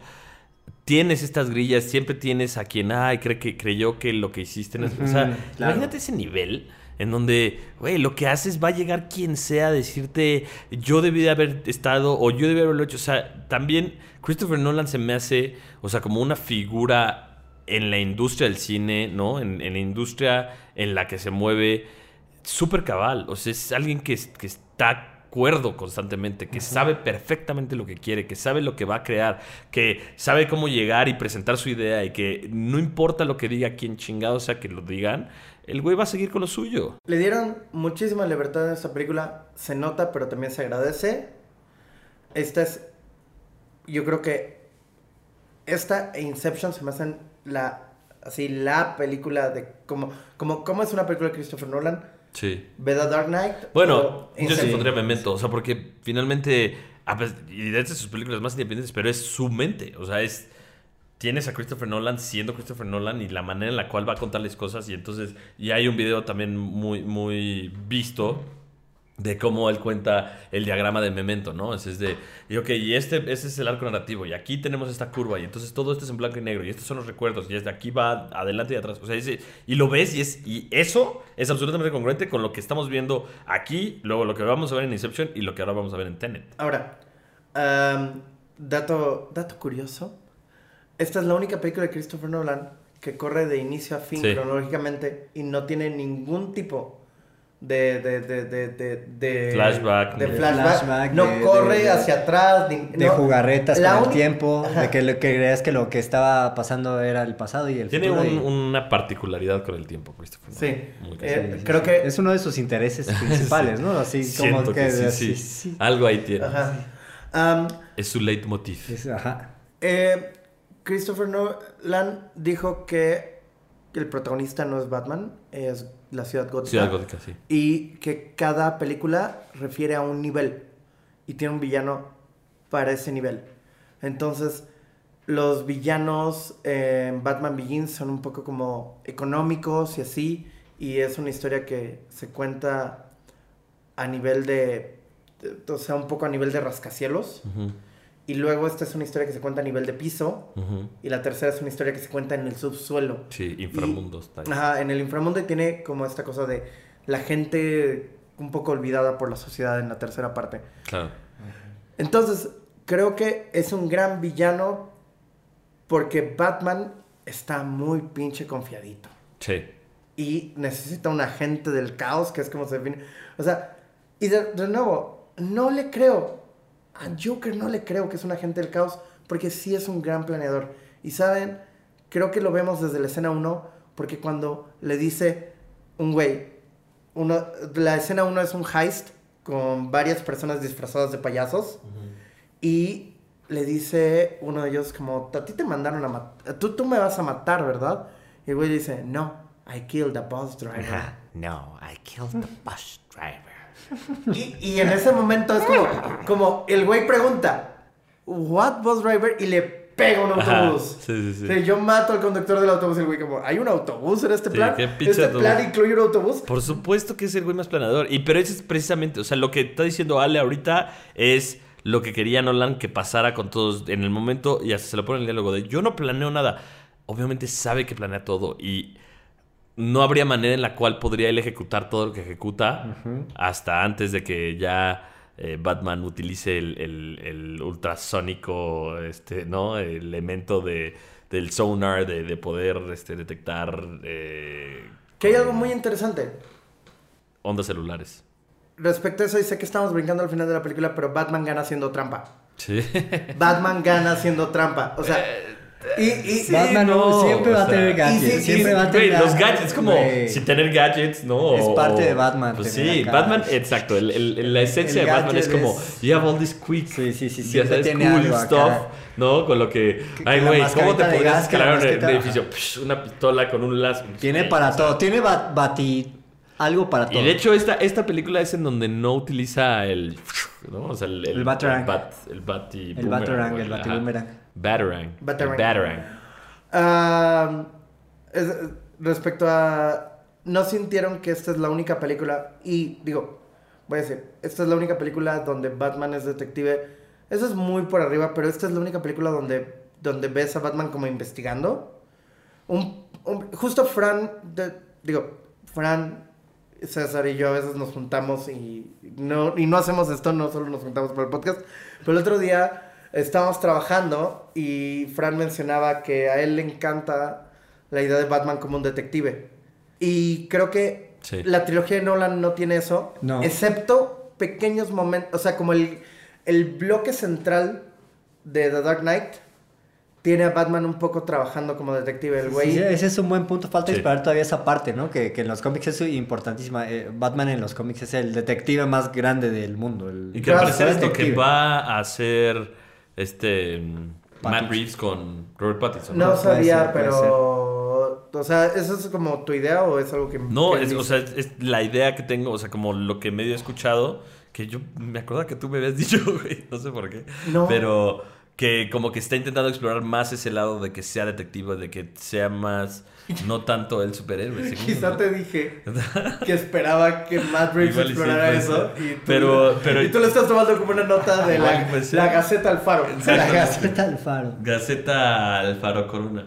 Pero, Estaría padre, ojalá exploren esa pero parte. a mí, o sea, encontrar la manera de plasmar a un detective interesante se me hace una hazaña muy, muy chingona. Y creo que, como dices tú, aquí es en donde más se puede notar. Porque, pues, en, tanto en Begins como en Rises es como él intentando salir adelante por la pinche crisis que trae, ¿no? O sea, en, en, en Rises ya no estamos hablando cabrón, pero oye, ahí creo que la mitad Estamos de la puta el tiempo, película. estamos jugando con el tiempo como Nolan, es Nolan, Güey, es pues, Nolan, güey. Güey, si estuvimos ansiosos con un con de James, aquí, nos a- ajá. ¿no? Exacto, jugamos con estamos adaptándonos Este, Eh, we have to go back. también es, es la, la- creo que de las tres, la mejor llevada en cuanto a tiempo, la que, pues, no, Eh, de dos horas y media, pero no se siente. En ninguna de las tres, ¿eh? Eh, Rises duran, ¿qué dirías? sentí ¿2.40? más. ¿2 horas 2:40, 40? Tampoco 2:40. se siente, ¿eh? Yo creo que... Yo sí, o sea, no igual se siente empezar esta vez. De nuevo, el disidente. Sí. Yo no sentí Rises porque Alex es el fucking el- Tom Hardy, he's killing it. Tom Hardy está haciendo historia. Tom Pero Hardy llora, güey. ¿Por qué llora? Bueno, no, ya. Ok. ok, terminemos con, con, The con Dark Knight. The Dark Knight. Definitivamente nuestra favorita de los tres, ¿o no? Sí, Sí, sí, sí, sí, sí, sí, estamos de acuerdo. No hemos tocado, no tocamos en Begins la escena favorita, porque no importa. Aunque no, te- no, no dijimos la escena favorita de Begins porque vamos a tener una escena, vamos a mostrar la escena favorita de la trilogía completa. Uh, súper fuerte, güey. ¿Cuántos momentos hay? No, está, está retacado en momentos. Joker, Joker pone en jaque a Batman. Pero la verdad es que yo creo que Joker pone en jaque a Batman porque Batman se considera demasiado grande. Y esto ya estoy hablando como a nivel narrativa. Sí. Esto es lo que a mí me transmitió la película. De Batman ignora el robo del Joker al principio de la película. Le Sí. dicen, es que, es, es que acaba de pasar esto. Y es, y es el güey que le dijeron, por favor, checa a este güey. Y el güey dice, ¿qué quieres? antes. ¿Detener la mafia o, o, o detener un ladronzuelo? Güey, según esto, la mafia estaba detenida, güey. Que no, qué pedo. Y en el momento en el que en el momento en el que el Joker entra en escena como de verdad que es este momento donde donde realmente lo ves como un personaje que, que, que pone en riesgo las cosas. Justo el primer asalto sientes como lo sientes un tanto aislado porque de inmediato la película se vuelve a concentrar en lo que estaba pasando en la película pasada que eran mafiosos y era esto de tienes esta dinámica Harvey Dent es el nuevo fiscal de distrito es un güey recto de nuevo la cuarta transformación de Gotham. Todo, todo, todo está todo está ocurriendo todo está pasando para, para nuestros personajes y se ve que están como muy confiados están lo suficientemente confiados para no detener al Joker en el momento en el que podrían haberlo detenido. Yo siento que el Joker no es una amenaza tan grande, pero es una cosa que dejan crecer. Y cuando llegas al cuando llegas al momento en el que lo contrata la mafia es cuando cuan- cuando, lo pierden, porque la mafia sí se ve que le, que, que- que- que le da los, lo, lo necesario para empezar a hacer estas grandes, estos grandes set pieces donde él ya organiza cosas a gran escala. Claro. Todo, obviamente, acompañado, que no lo hemos comentado, de la imprescindible e increíble música de Hans Zimmer. Uf, ¿no? Uf, uf. O sea, todo, todo, todo el mood. O sea, me acordé ahorita que. O sea, leí que en particular para el Joker.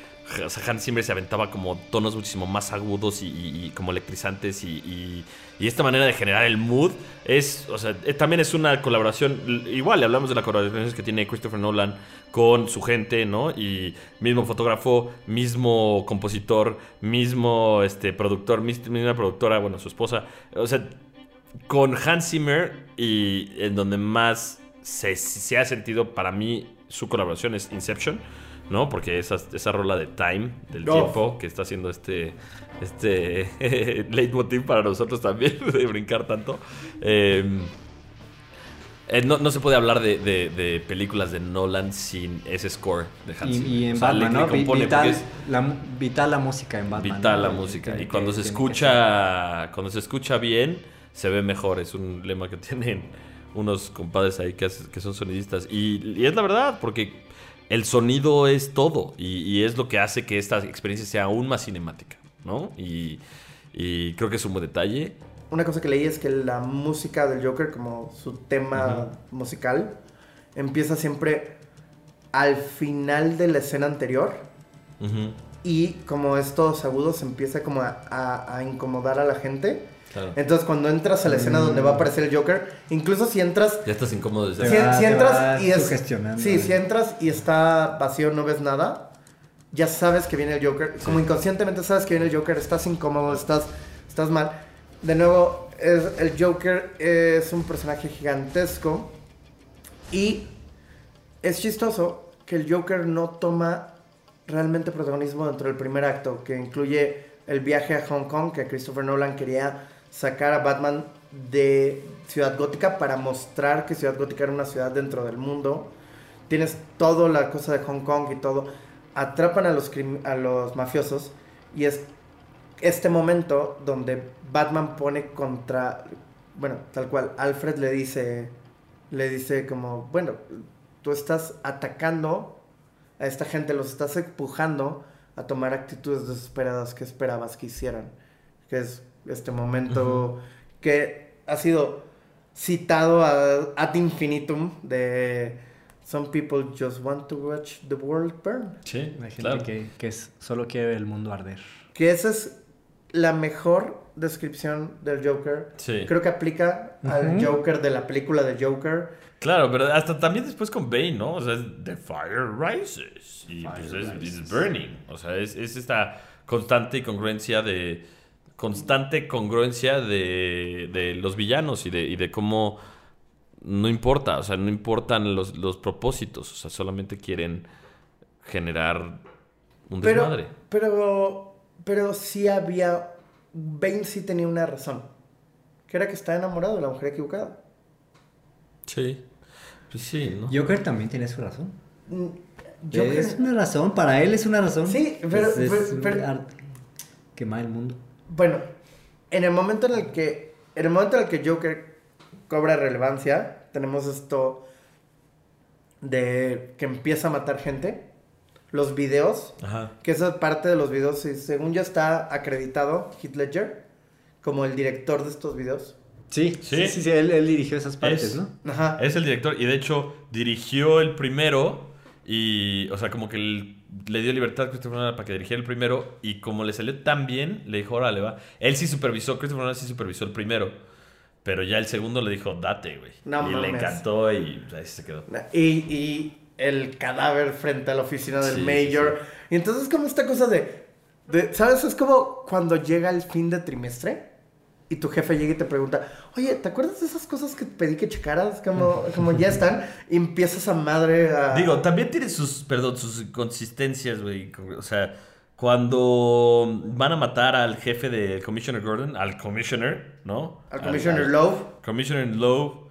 Güey, saca y dice, mi única, mi manera de, de, de resolver las cosas siempre ha sido la misma. Y saca un pomo de whisky, ¿no? Con un vaso. ¿Por qué en ese momento le dice, no vayas a tomar ese pinche vaso, güey? Se espera hasta que ya se sirve, está a punto así, oliendo... Ah, no, así el sabor del. Y en el momento del no, no, no te lo tomes. No mames, güey. Sí, o sí, sea, sí, es pinche obvio, ¿no? Que ahora mencionándolo tanto, creo que son elecciones de Nolan para también hacerlo más comiquesco, yo creo, ¿no? O sea, es como, güey, no, no todo va a ser. Pues finalmente esto es ficción, es un universo que yo estoy creando. Pues, güey, la va a cagar aquí, no hay pedo y ya, y no pasa nada. Y. Que haya incongruencias. Eh, vale que en todas las películas de Nolan siempre hay como inconsistencias, siempre, si, si buscas cada película de Nolan, lo- los errores Sí, de tal película que hizo esto. está plagada de, de- que- errorcillos, ¿no? Creo que Nolan cree... de inconsistencias de... Creo que cree mucho en la experiencia cinematográfica. Sí. Y es Sí. como... Él Sí, sabe... eso no- a- a- a la- al público promedio no le va a importar, ¿no? tal, tal. no. No te va a decir por qué. Ajá. ajá, Así por es, güey, ¿por qué te tomaste esas? Ajá, entonces... Pero sí se excede en la 3. entonces, Quiero aclarar que la tesis se la mamó. Entonces, Joker eh, hace esta cosa como de, sí, va a matar a una persona cada día hasta que Batman revele su identidad. Y empieza a crecer la tensión, empiezan todo el mundo Black como Mirror. a valer madre. Tienes esto, tien- tienes este momento en el penthouse de Bruce Wayne, que, que, que me parece un momento increíble. My father. Que es, que, que, que es la primera vez que dice, you know, ¿sí es la primera vez o es la No, segunda? no, estoy intentando acordarme. Creo que no. No, No, es la segunda. la primera se la dice a. a, a Gumball. Ajá. Ajá.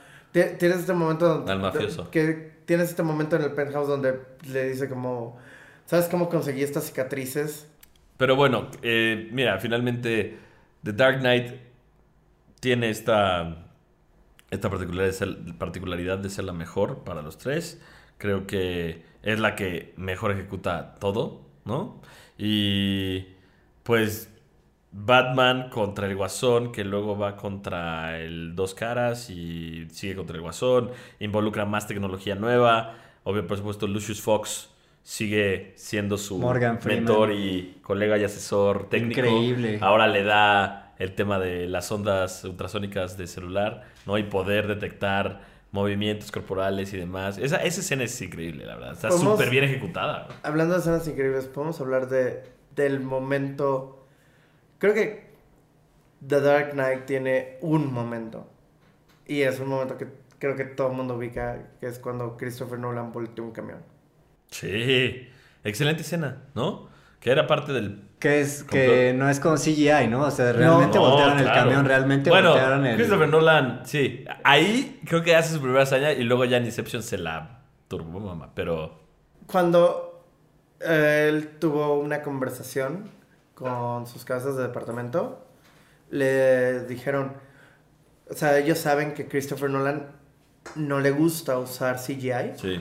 Entonces se Que lo CGI había- es Computer Generated Imagery. O sea, efectos especiales. Exactamente. Y la escena se la plantearon con miniaturas. Le dijeron, mira, esto del camión que se voltea lo podemos hacer con Sí, miniaturas. lo podemos hacer con plastilina. Y Christopher creo, que Nolan, no. creo que no va a y funcionar. Christopher Nolan volteó y le dijo a su señor de producción, ¿no puedes hacerlo en serio? o, de- o sea, como, como, como reto.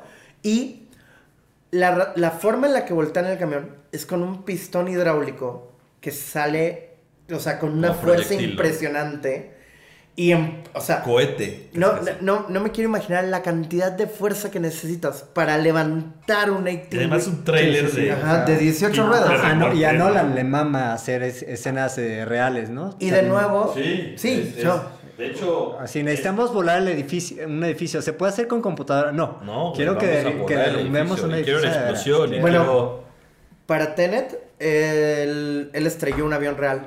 ¿Sí? Sí. That part is... Estrelló una A avión real. little bit dramatic. Algo que, ¿recuerdan lo que dije de que le preguntaron si quería borrar el helicóptero? El pistón se ve en cámara. Y el camión, si tú ves cuando se voltea, el camión está sacando humo. Sí. Y ese es el pistón. Que, que, el o sea, no se ve el pistón tal cual, pero se ve el humo del, del disparo. Y le preguntaron a Nolan si querían que lo borrara. Y él dijo, nadie. O sea, de nuevo. Nadie va a ver eso. O sea, Hasta no, ahorita que lo dices, güey. no- si tú estás nadie- viendo un camión voltearse. Y tú estás pensando, ese camión está sacando mucho humo. Eres una persona pendeja. Sí, sí, sí. Sí, claro. Sí. No hay necesidad de, de hacer Nadie dijo el pistón, ahí se ve el pistón. Pero aparte es una escena que tiene todo. Desde el momento en el que Harvey Dent confiesa. eh, Para mí ahí empieza esa escena. Harvey Dent, digo, para los que no han visto la película, que deben de ser tres personas en Yakarta. Harvey Dent dice que él es Batman. Y lo mueven, Arrestan. lo, van a- lo arrestan y lo van a llevar a, a la cárcel. Y entonces todo el mundo, to- todo el mundo espera que el Joker ataque.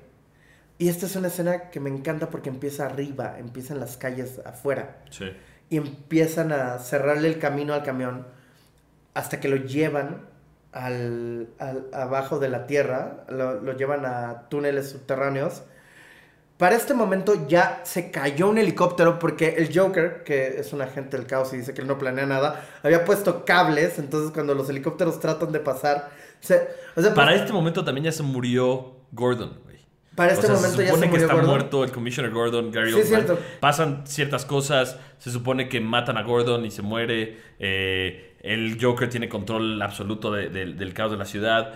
eh, Bruce Wayne está, ya tomó la decisión de confesar que es Batman. Y en ese momento, cuando piensa que lo va a hacer también por el amor de Rachel, que, güey, aprovechado, güey, le dice, güey, si, me- si confieso, rifas, va, rifas, órale, va acá, ¿sabes? Ok.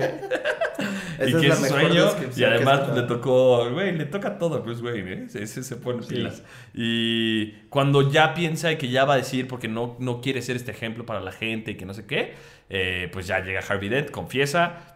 Entonces, en ese trayecto, solo quiero recalcar la, el cameo o la aparición, que no es cameo, pero es la aparición de Nicky Cat. Nicky Cat es este actor, es de esos actores que han salido, salió una película que nos gusta mucho a Ale a mí que se llama A Sangre Fría, bueno, se llama The Way of the Gun, eh, como policía. Y, y ese personaje en particular es el que está en el, en, en el camión este, en donde va Harvey Dent de, de prisionero. Entonces está súper asustado, ¿no? Todo el tiempo está así de, eh, aguas, to- so- we're sitting ducks, este, aquí nos van a matar, eh, maneja bien, ¿no? Y le dice al tipo que está más como enmascarado, le, you better, you better drive good, ya sabes, o sea, de, güey, espero que tengas un, unas buenas habilidades para manejar. Y es Gordon, este, disfrazado. Ese Todavía momento no sabíamos. ¿No? Entonces, y, y- y agarra, y de repente me encanta la frase cuando dice, What is that, a bazooka? ¿Qué es, es Y una bazooka? El Joker es What is that, a bazooka? Oh no, what's going on, what's going on? What is that, a bazooka? Y sale el güey así, ¡ay, puta, pinche proyectil! Que, que aparte todo, es güey. inmediatamente después de que eh, Harvey Dent dice, pueden penetrar esto porque le están disparando. Ajá, sí, sí, sí. sí. Y dice, no puede pasar esto, ¿no? Es como, no, no, no, no. necesitan algo mucho cabrón. más grande. What is that, a bazooka? Y toda esa secuencia justo es la, la- las calles, eh, todo el drive, los cables que cruza este, el Joker para que el helicóptero Todo, se estrelle, que se estrella un helicóptero real. O sea, Algo que me encanta em, en Batman Returns de Tim Burton. eh, Eh, Batman es víctima de una trampa por parte de, de un villano y eventualmente tiene que dejar el batimóvil y lo cambia por un vehículo mucho más chico que está integrado Ajá, dentro del mismo sí. batimóvil. Aquí Batman no es realmente víctima de un villano, pero pasa algo muy parecido. Sí. Batman tiene que dejar el batimóvil por un dañado. vehículo mucho más chico que Y está integrado. Su moto, El. Batpod. Que aquí en este momento tengo Batman una siempre está preparado. Que nos... Ah, qué bonito está ese, Sí. Ese ese que venía en tu box set. Está bien padre. Tienes que subir fotos. Algo, algo, algo chistoso es que Claro, eh, solamente de todos los stunts, solamente uno de ellos podía manejar bien la moto. Sí. Y él dijo que tuvo que ap- desaprender cómo se andaba en moto. Para pelear Para con poder- esas pinches ajá. ruedotas. Y Sí, de hecho, como ruedas. eh, realmente, nada más digo, como dato de los stunts, eh, en Begins casi todos los stunts los hizo el mismo Christian Bale, excepto los del coche. No lo dejaron ni acercarse al Tumblr. En este caso, justo igual, eh, Christian Bell quería poder usar el Batpod, incluso decía mínimo en distancias cortas y rectas, y no lo dejaron usar el Batpod porque dijeron... Extremely dangerous. Te vas a No, la madre con no, eso. los stunts se caían un chingo. Claro. Es una... Muy, es un muy mal diseño de moto. Con una ruedota como O sea, Pero se de ve un metro chingón, de la ancho. verdad. Se ve Sí. súper chingón. Sí. Y bueno, finalmente, eh, para ya concluir con, con The Dark Knight, si no hubiera pasado la tragedia de la muerte de Heath Ledger, eh, el Joker yo creo que sí hubiera tenido una buena presencia en la, en la 3. Sí, sí, sí, daba yo porque, creo para una sí, porque tuvo un cierre nada más de ser capturado y encerrado, ¿no? Pero... Estoy completamente de acuerdo. Incluso, digo, esta es una teoría mía. Pero me da la impresión de que. De, de que la tercera parte hubiera vuelto a ser sobre el Joker. Sí, igual y sí. Hubiera. De, de hecho, no hay, no hay una, un background en esta película. O sea, no hay una antecedente del Joker, de quién es, cómo llegó a ser quién es. Porque justo en el universo completo de esta película, lo que querían era que el Joker fuera un todo, ¿no? O sea, ser- que fuera un villano absoluto en el universo de la película solita. Sí. Y por eso no hay. Igual y si no hubiera pasado lo de su muerte, pues igual y si nos hubiera tocado saber. Me parece que la película al final refiere a eso, porque le dice, estamos destinados a hacer esto todo el tiempo, el Joker queda vivo y, de nuevo, un desperdicio de creación de personaje, porque si pasaste la mitad de la película construyendo a Harvey Dent, consérvalo. Sí. O sea, Sí, lo, desarrollan muy, sido una muy buena opción bien y lo tercera. matan, ya lo matan muy, muy fácil, ¿no? Sí, porque Harvey Dent es. Es. O sea, Harvey Dent es. Daba para más. ese Daba para más. Daba para más. Y, y- y como villano, dos caras también da para más. Me encanta cómo lo. des- Me encanta cómo esta conversación que tiene con el Joker. El momento en el que se ven y cómo el Joker lo convence. Sí. De- Joker somos iguales. Be an agent of chaos. Sí. Y lo convence y lo corrompe y igual y lo usó un poco como para dar pie a la tercera película que la tercera película empieza ocho años después. O sea, la diferencia entre la primera y la segunda fueron nueve meses, la tercera son ocho años. Y como que usaron este pretexto de, ay, hay que dejar que este güey, o sea, todavía hasta mantiene al personaje, pero sigue siendo lame la manera en la cual todavía hasta lo echan de cabeza porque todo como el speech que tenías del cierre de la segunda para la tercera con respecto a Harvey Dent y ese personaje, pues también se va a la chingada, güey. Porque se entiende y se acaba sabiendo que acabó siendo un pinche güey corrupto, que ah, se volvió loco, que por cierto, Tengo esa, tanto- esa Two-Face sí fue CGI, ¿no? Eso sí es. Sí, este, claramente, sí. ¿no? Se ve- pues, sí, y, y le dijeron a, a- a Nolan, güey, lo podemos hacer con make-up. Y dijo, no hay forma en la que todas las escenas y todo lo que queramos hacer si está maquillado. O sea, agarra y cuando se, se- uh, sí, está muy bueno el CGI también, pero que se, se pasa como algo así y se le cae tantita piel. Es como de. Está muy, muy bien y nunca hubiera sido posible. Cuando, me encanta cuando bebe el shot de whisky. Ah, pues ese es ahí, creo. Y, y, y, y se le sale. Se le escurre- se le escurre de manera Se le escurre el whisky y el güey es como. Sí, Sí, sí, es como, y aparte Sí, algo que sí. no se ve es que el güey trae un traje que está parcial. O sea, como. Ajá, quemado. e- Ese es un detalle que, que yo no vi.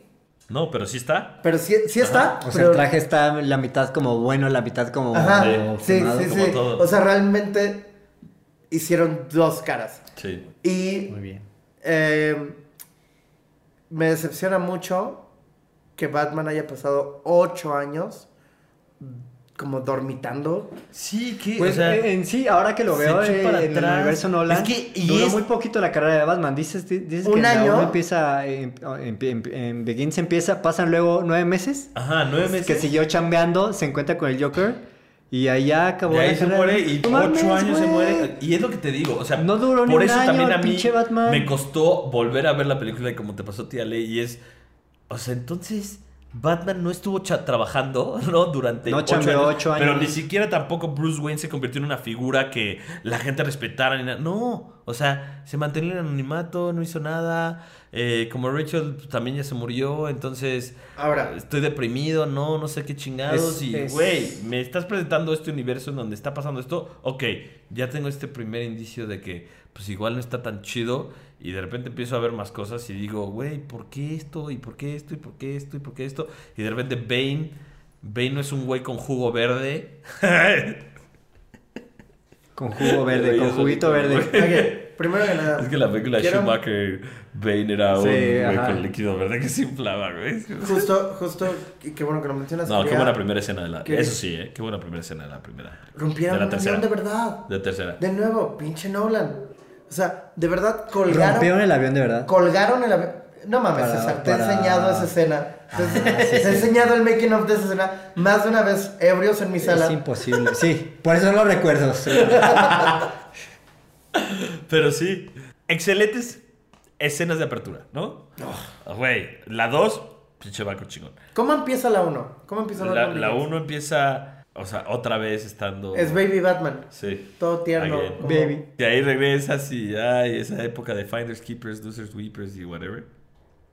Pero, Pero te lleva a esta, a esta nueva escena de, de partir un avión en la vida real.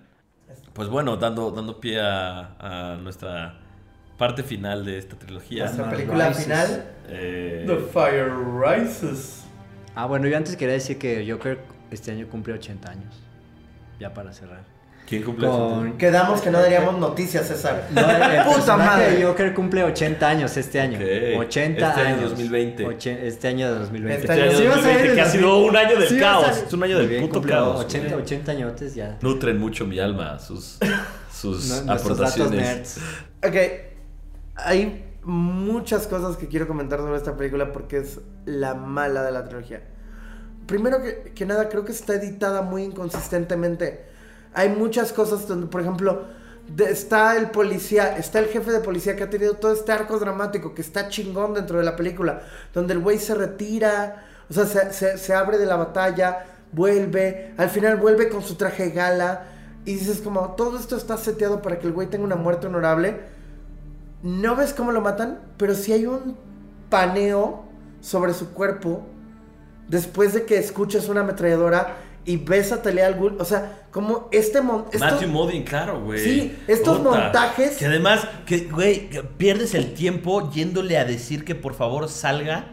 Hazme el pinche favor, güey. El Commissioner Gordon, güey, en su pinche hazaña de salvar Ciudad Gótica. Ah, no está ese cabrón. Vamos a su casa por él, güey. No importa que esté pasando todo lo que esté pasando. Vamos a tocarle la puerta y decirle, no seas puto, güey. Y Sal. sale su No te esposa. escondas detrás de tu esposa, puto. Sí, ¿no? y, y sale su esposa. güey. Y el güey todavía, en serio, mandas a tu esposa a decir que no Y estás. llega y dice, no, no, no, no. Güey, ya, y a punto de, güey, estallar una bomba nuclear en 12 horas, güey. Y no sabemos si va a pasar. Y se mete a su casa, pero al final sí sale con su uniforme. No, no, no. Nolan. Nolan. No la cagues. No, y, y también. ¿Quién Ah. hace el guion? ¿Quién hace el, el guion? El, el hermano de Nolan. No, No. en esta en esta no parte. O sea, el güey, es- el güey está acreditado Como story, como ¿no? story by Ajá. en la primera y la segunda, pero según yo, Cristo, eh, Jonathan Nolan no está acreditado en la tercera. Lo cual, si ves Westworld, es obvio lo que pasó. No importa, no importa. O sea, y, y no importa. No No, importa. a ver, Oye, pero importa o no? otra, otra cosa que me brincó mucho es, justo hablamos de que el, el set piece central de The Dark Knight es un efecto físico, donde voltean un camión y estás como, Wow. no claro. mames, o sea, vuelvo a lo mismo, tu cerebro sabe cuando esto está pasando. Sí. Y ves eso y dices, eso es real. El set piece central de esto Es el estadio, ¿no? Es, es- es ¿O qué lo del juego de fútbol Sí, el estadio. y es CGI. Sí, O sea, es hasta una película de Nolan que es anti-Nolan. exactamente. Y, Y no, digo todo, que, güey. y no digo que tendría que haber destruido, obviamente no digo que tendría que haber destruido un estadio. El, Es- el estadio de los Steelers, ¿no? Ajá. Porque se filmó en Pittsburgh, pero Pero de nuevo, siento que va en contra de las cosas que él ha profesado toda su filmografía.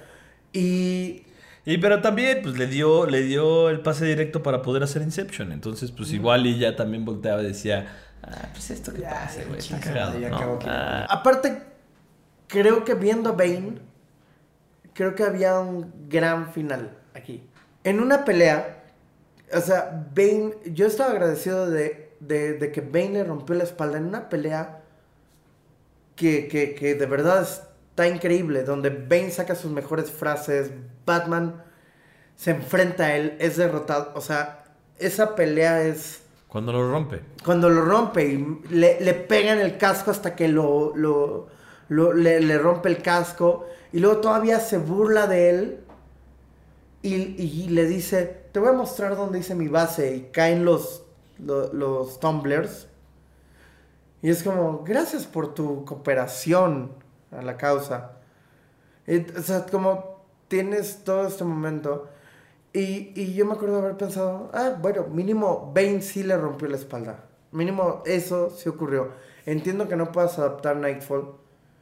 Pero luego de eso, hemos visto en el MCU que adaptan cosas mucho más complejas dentro del arco de una sola película. Pero también se adaptan parcialmente. No, no, no he habido una adaptación de un cómic así de este cómic lo vamos a pasar tal cual. Tiene, o sea, hay, Todas hay- las- hay referencias, hay influencias, pero Todas no las puede adaptaciones son- calcar Todas las un adaptaciones cómic son- a una película. Todas las adaptaciones son parciales, pero creo que creo que pudieron haber hecho.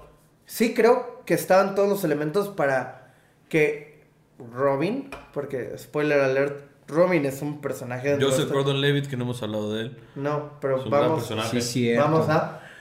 Creo que ah, estaba todo puesto para que para que pusieras a ese personaje como un- una suerte de, de Batman. Y sí, y sí hacerlo surgir dentro Ajá. del universo, ¿no? Y- No dejarlo al final para que, ay, vas a, va a salir.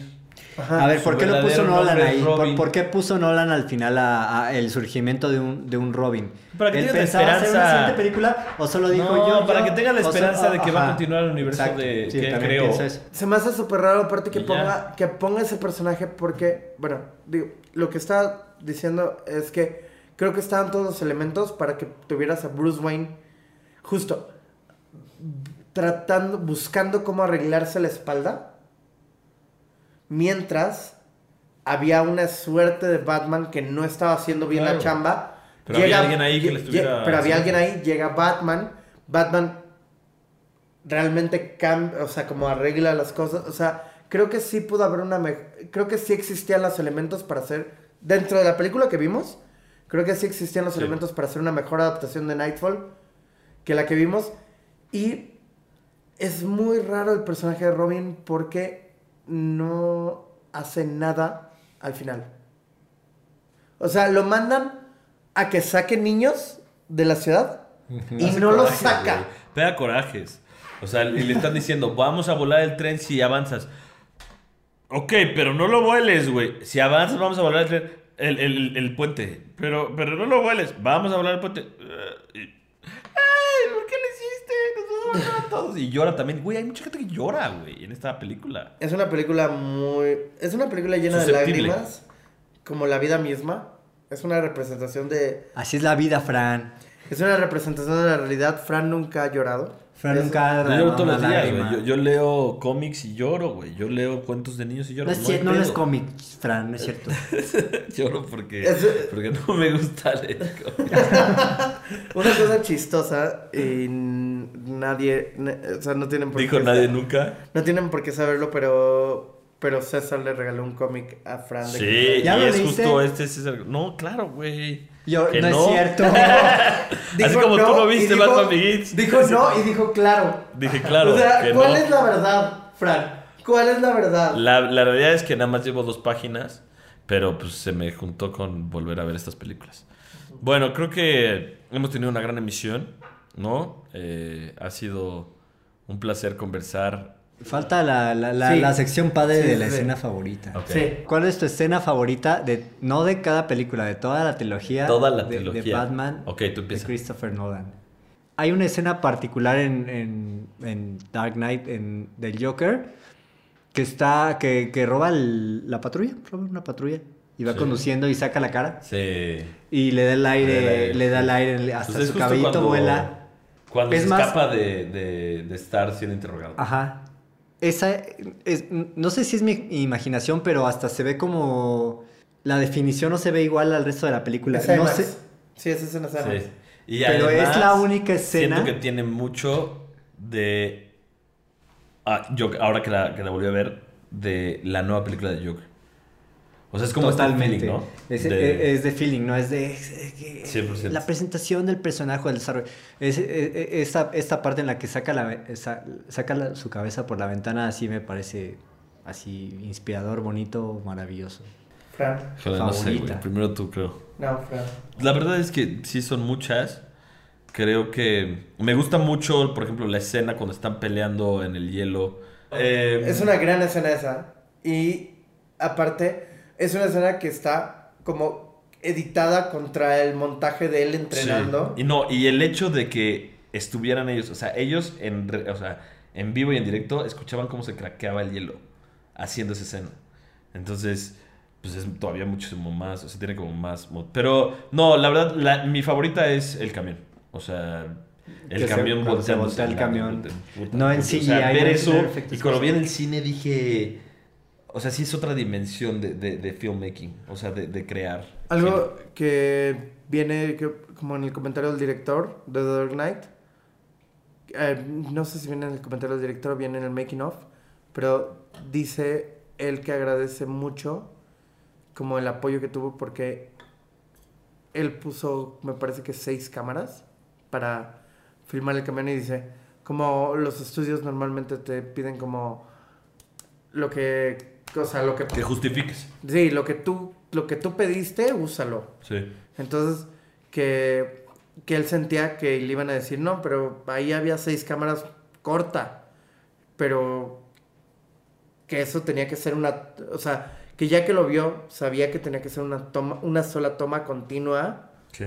del camión volteándose y, y, y que él agradece mucho que no le pidieron meter las demás cámaras.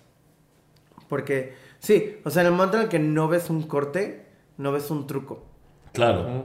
Y mi escena favorita, yo creo que mi escena favorita tendría que ser la primera vez que aparece Batman dentro de la trilogía. O sea, es una trilogía... En los docks, en los muelles, ¿no? Ajá. Es una trilogía que dura dos, sí, que dura siete horas, casi ocho horas. O sea, si tú las ves de corrido, vas a estar ocho horas viendo, peli- viendo Batman.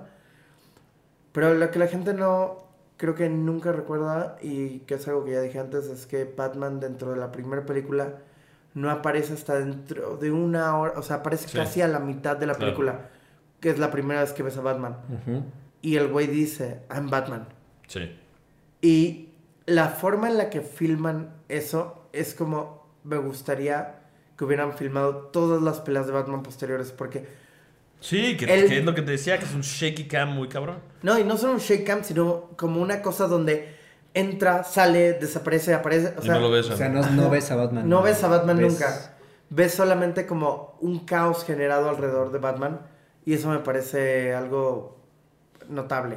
Último dato de trivia. Joker es el único personaje en la historia del cine que ha ganado, que le ha generado dos Óscares a dos actores distintos en dos categorías distintas. Sí. Ganó Mejor Actor de Reparto con Heath Ledger y ganó Mejor Actor con Joaquín Joaquín Phoenix. Entonces, ¿hemos terminado? Hemos terminado, nada más no se pierdan eh, nuestra siguiente emisión en la que hablaremos de una película muy, muy agradable. agradable. Una película de ciencia ficción, de género Ciencia ciencia, ficción, ficción. de Denis Villeneuve llamada esta obra Arrival. En español, ¿cómo es? ¿La llegada? La llegada. La llegada. La Que traducción. está bien no traducida. Nos, estamos, estamos ahí balanceando. Qué entre- increíble película. De- véanla, procuren verla. Esperemos para- que la vean antes de que puedan escucharnos y nos despedimos. Gracias, yo soy Frank Riverol. Alejandro Alfaro. Y César. Ah, ¿verdad? César Vargas, pues. Esto fue tu siguiente película y nos vemos la siguiente. Nos- Muchas gracias a Tania Sosa, nuestra Gracias, Tania productora. Sosa. Y nos escuchamos la A próxima nuestros semana. patrocinadores. Adiós.